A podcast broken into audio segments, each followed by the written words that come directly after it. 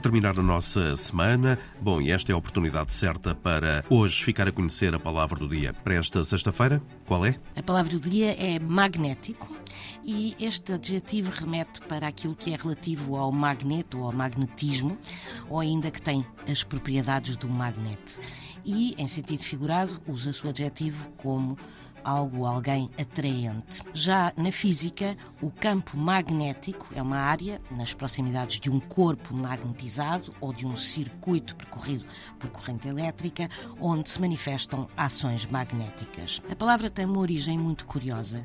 No século XVIII foram descobertos dois minerais diferentes em Magnésia, na antiga cidade grega da Ásia Menor. Um deles recebeu o nome latino de Magnésia alba, ou seja, magnésia branca e acabou por ficar conhecido como magnésio.